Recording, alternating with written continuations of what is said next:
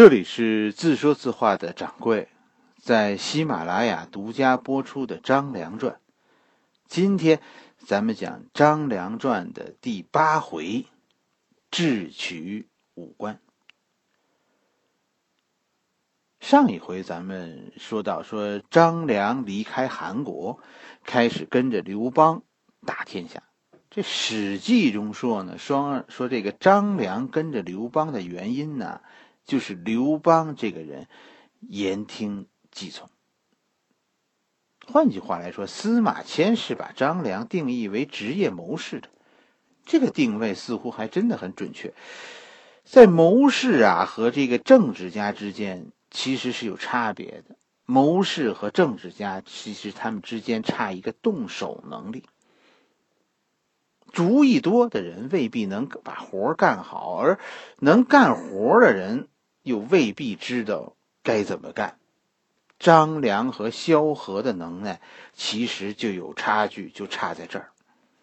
对此，刘邦这个人是最有发言权的，是吧？刘邦给他们三个人，就是还得加上韩信，刘邦给他们三个人都做过评价。刘邦怎么说呢？刘邦说：“夫运筹帷幄之中，决胜千里之外，吾不如子房。子房就是张良。”说。镇国家、抚百姓、击溃也降，不绝粮道，吾不如萧何。百万之众，战必胜，攻必取，吾不如韩信。三者皆人杰，吾能用之，此吾所以取天下者。所以你看，这个打天下呀，需要三种人：有人干活，有人出主意，也 有人拼命。干企业其实大体上也是这样，说说就是这样，人总有所长，你在这方面是强项，那方面就必然是弱项。说我样样都强，你记好了，那样的人将来是自己要做老板的，你用不住的。张良没少给刘邦上课，就在这以前。但有记录说的，张良给刘邦出的第一个主意就是攻取武关的这个出尔反尔的主意。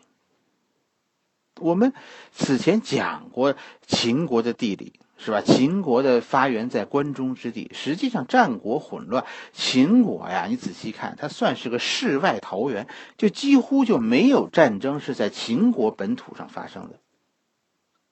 所以如此呢，就是因为秦国的地理位置非常优越，秦国处于崇山的包围之中，是吧？一道黄河又隔绝了他与晋国的往来，四大关卡控制着秦国出入秦国的通道。这四大关卡是什么呢？咱们以前讲过，这四大关卡就是函谷关、武关、散关和萧关。函谷关被关注最多。因为函谷关控制着从西安通往洛阳的通道，而这条通道是中国历史上中国最重要的一条南北走向的、东西走向的道路。你看吧，什么郑州、开封、徐州，都在这条路的沿途。现在这条路也是中国最重要的交通热线。现在这条路叫什么？叫连霍高速，从连云港一直到新疆的霍尔木斯出国境。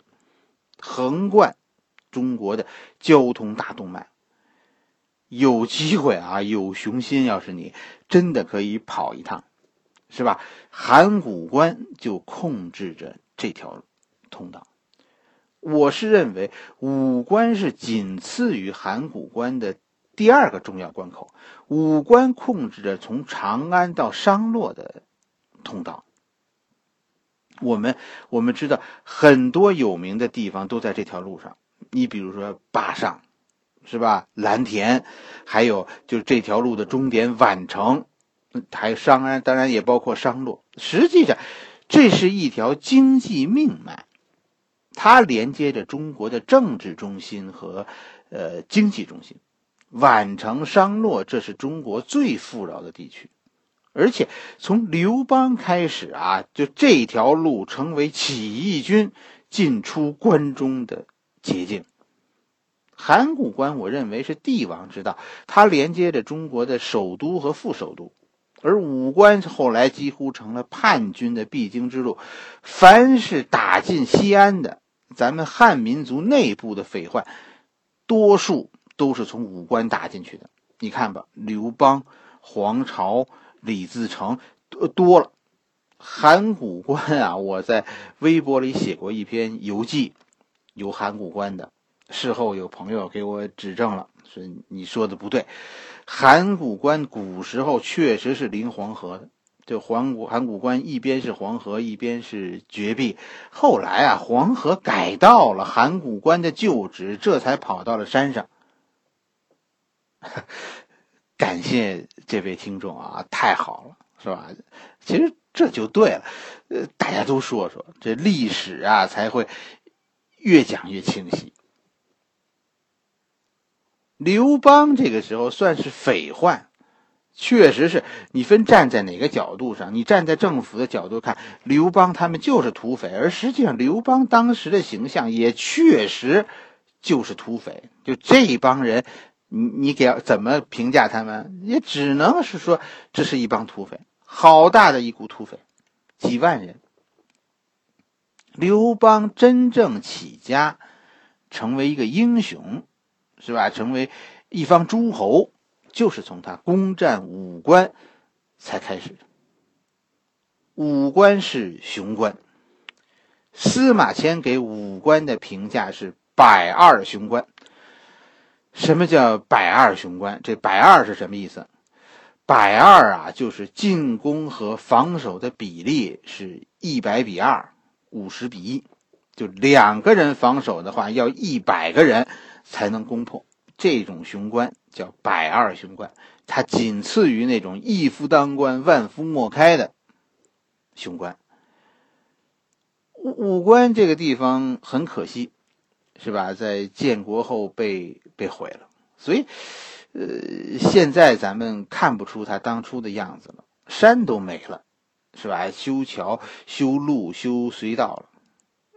但在当时，刘邦他们面前的武关是刘邦他们根本就不可能靠自己的力量攻取的。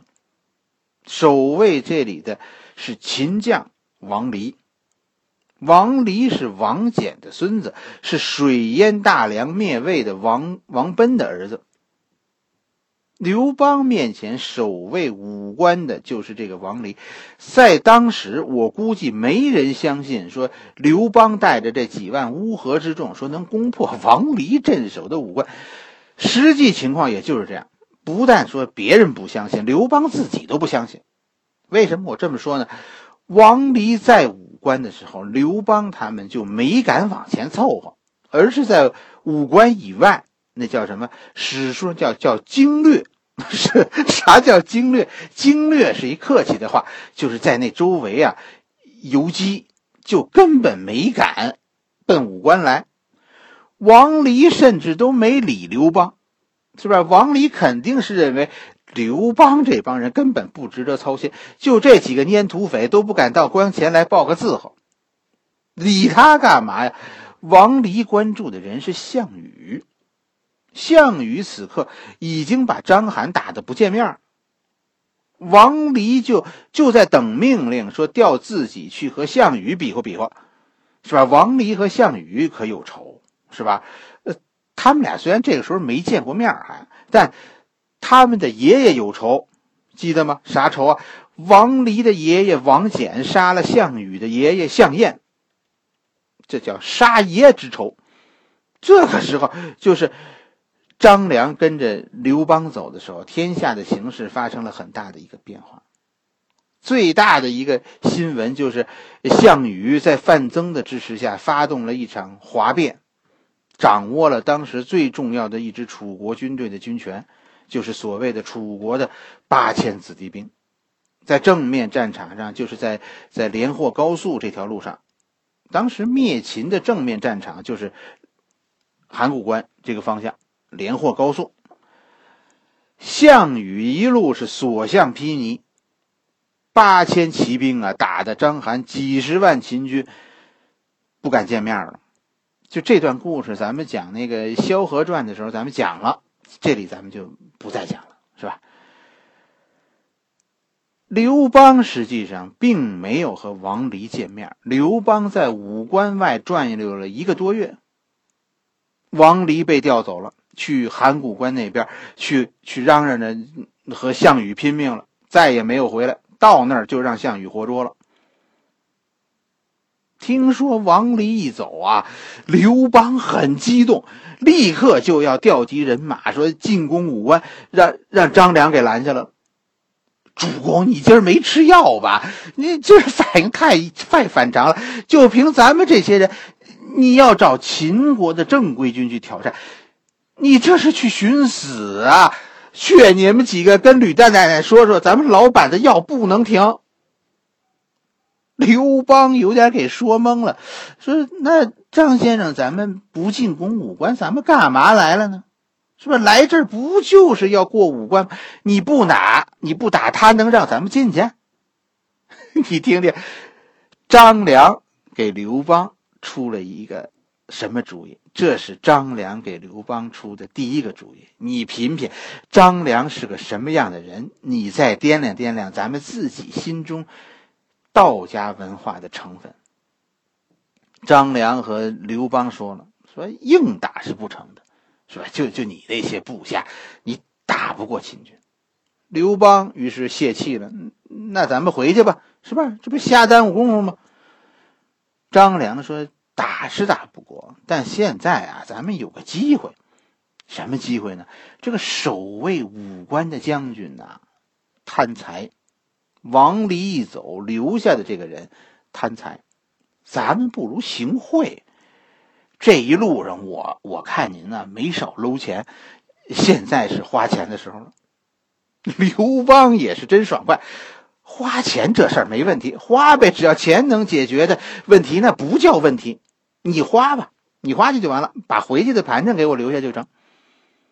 居然这个决定国家存亡的时候。是吧？刘邦他们是靠行贿买了一条路，守将居然收了钱同意了。听到这个消息，刘邦很高兴，是吧？准备今天踏实睡一觉，明天过关。可晚上的时候，张良又来了，来干嘛呀？劝刘邦今夜呀偷袭。人 人家都答应咱们做官过关了，是吧？没你这样。张良跟刘邦说：“谁知道他是真的假的呀？要是他有计谋呢？你跟这个鸡贼，你就不能讲仗义，是吧？明天回头他看着咱们大车小车的往关里拉，他要是犯了财迷，把咱们截住，抢了咱们东西是小事儿，或许咱们就得死在武关。人家到时候把咱们是叫连锅端，然后呢，再拿着咱们的脑袋去去领赏。”咱们算是贡献全部了。今天他答应您说让您过关了，他准是没有防备。咱们就就趁这个时候，给他来个冷不防。今夜咱们就结关，不管他怎么想，咱们来个先下手为强。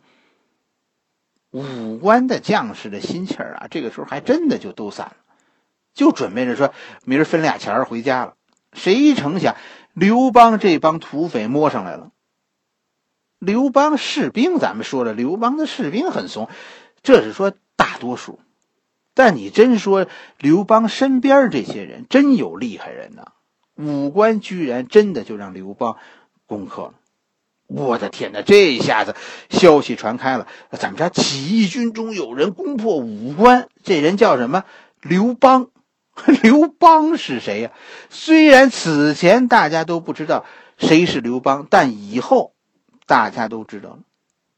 刘邦就是凭借张良的这个出尔反尔的主意，树立了自己在起义军中的领袖的地位。